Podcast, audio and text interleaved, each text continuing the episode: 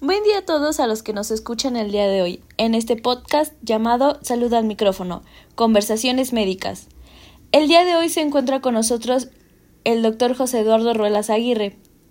Hola doctor, gracias por estar aquí y hablar un poco sobre ética en la salud y qué tanta relevancia tiene el día a día en la vida hospitalaria.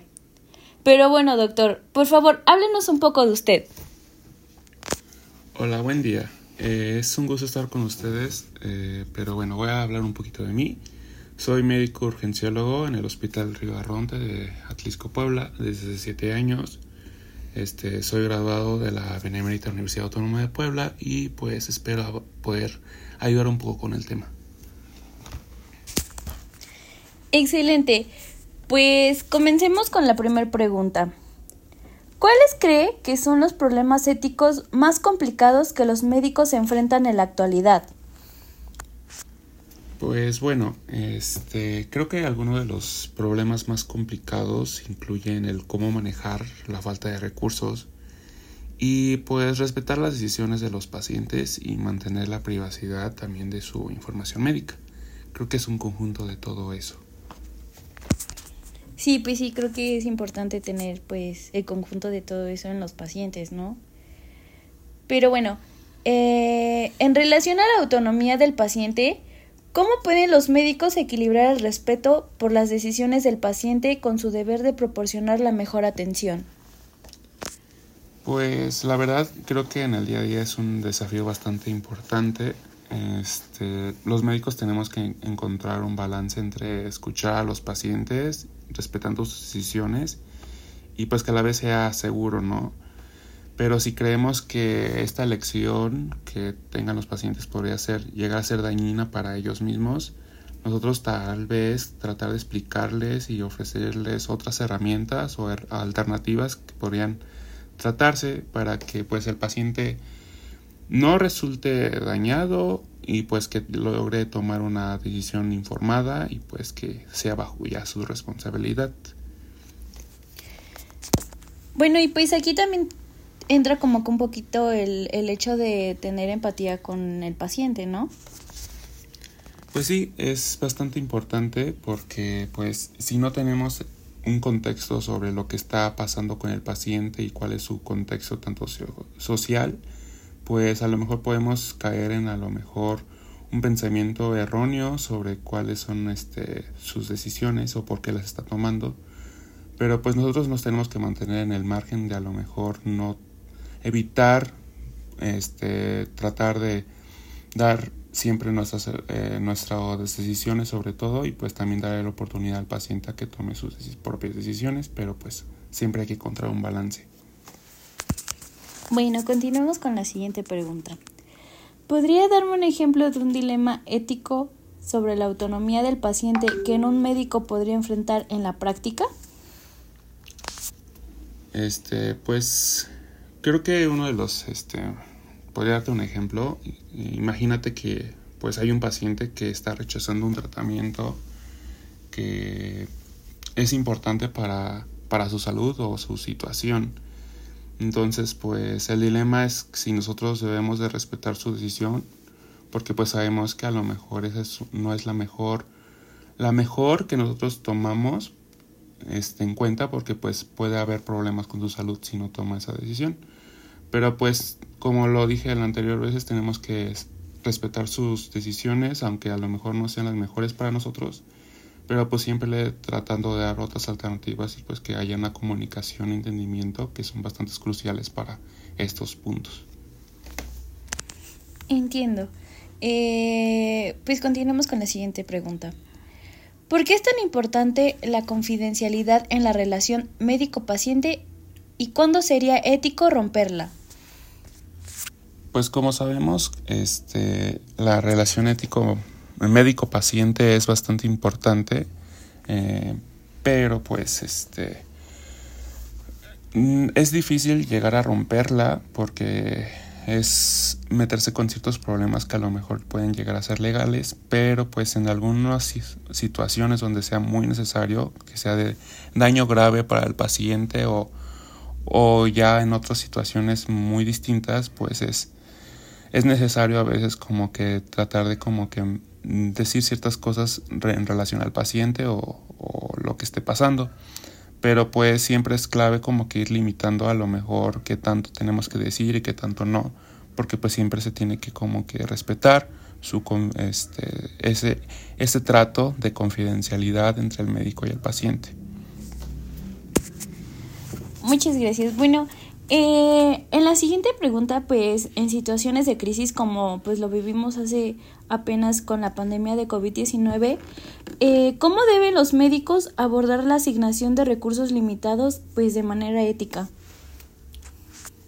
Es una pregunta muy difícil porque se abordan muchos aspectos, tanto a lo mejor que uno tiene en mente que pues es más importante la vida de una persona que la de otra, pero pues siempre hay que tratar de ser lo más éticamente justos y transparentes y pues tratar de buscar mm, de maximizar los beneficios para todas las personas.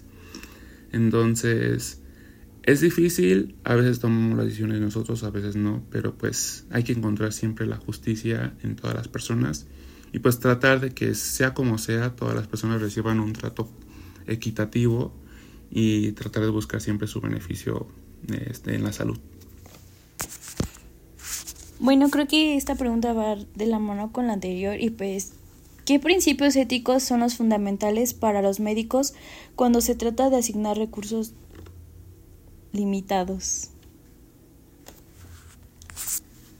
Pues creo que hay ciertos factores o ciertos principios que se pueden tomar en cuenta este, obviamente el cómo vamos a distribuir esos, esos recursos, eh, que sean proporcionales para todos, que sean transparentes y que haya equidad, como ya lo había comentado.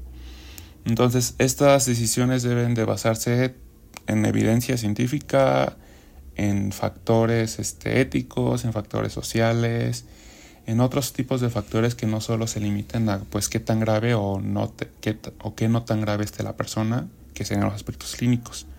Entonces tienen que ser un conjunto de todo y por el último ya tomar una decisión sobre este cómo se van a empezar a asignar esos recursos que cuando llegan a ser limitados como lo tuvimos con la pandemia. Entonces, pues sí, es, es bastante importante el encontrar un equilibrio entre todos los aspectos. Eh, ¿Cómo se preparan los profesionales de la salud para abordar dilemas éticos y cuál es la formación en ética médica? Pues, este, a lo mejor como tú lo estás viviendo, todos los profesionales, cuando estamos estudiantes, vivimos cierta formación ética.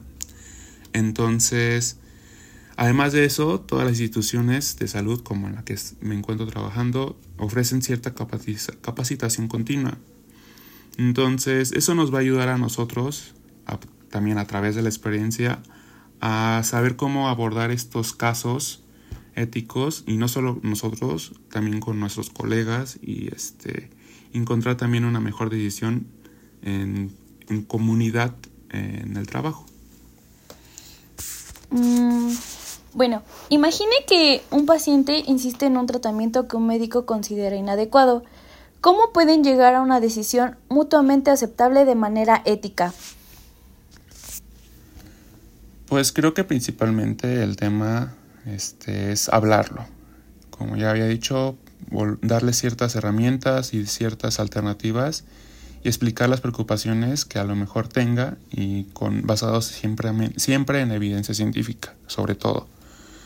Este, el objetivo es que el paciente logre entender y pues tomar una decisión que esté completamente informada, pero pues a partir de eso prácticamente es su decisión autónoma, pero siempre hay que tratar de buscar el bienestar de ese paciente. Mm, ¿Cómo se manejan los casos en los que los pacientes son reacios a compartir su historial médico? Eh, ¿Cuál es el equilibrio ético entre la privacidad y la necesidad de información médica? Pues créeme que muchas de las personas llegan así como de que, bueno, no quieren compartir mucha información clínica y pues es bastante importante para nosotros encontrar esa información porque pues nos va a ayudar como una base sobre cómo vamos a manejar el caso, ¿no? Entonces, si si ese paciente no llega a darnos esa información, pues nosotros tenemos que a lo mejor no exigirle esa información, pero sí demostrarle que pues es importante para nosotros que nos brinde ese, ese, ese tipo de datos. Entonces, obviamente esos tipos de datos, esa información no lo vamos a usar para otras cosas, o sea, simplemente es exclusivamente para poder obtener una base sobre cómo vamos a manejar, con qué medicamentos, con qué tipo de terapia vamos a, abordar y pues saber encontrar el punto clave de la enfermedad o por qué llegó al hospital. Entonces hay que garantizar siempre que estos datos sean confidenciales, que no salgan a otros lugares y que pues sean únicamente para propósitos médicos, ¿no? Eh, bueno, finalmente eh, ¿Qué consejo les darías a los estudiantes de medicina y profesionales en formación sobre cómo abordar dilemas éticos en la atención médica? Pues bueno, este, creo que mi único consejo sería que nunca dejen de aprender. Creo que como médicos sabemos la importancia que es siempre estar en constante actualización, evolución y, este, y educación, ¿no? Entonces, pues sí, siempre hay que tomar el paciente como la base de todo, como un primer lugar y por favor siempre actúen con la máxima honestidad y respeto que tengan hacia el paciente y hacia ustedes mismos. Busquen siempre la mejor solución ante los problemas éticos que tengan, pero pues hay que encontrar siempre el equilibrio entre su privacidad y entre el bienestar. Entonces, sería todo, creo. Bueno, esto es todo por el día de hoy. Agradecemos la presencia y tiempo del doctor José Eduardo Ruelas Aguirre. Y pues muchas gracias por la invitación. Espero haber sido de gran ayuda para aclarar ciertas dudas. Eh, también agradezco a mi equipo que estuvo involucrado, Vivian Andrade Salomón, Jimena del Rocío Zapata Muñón y pues se despide su servidora Itzel Martínez Castillo. Gracias.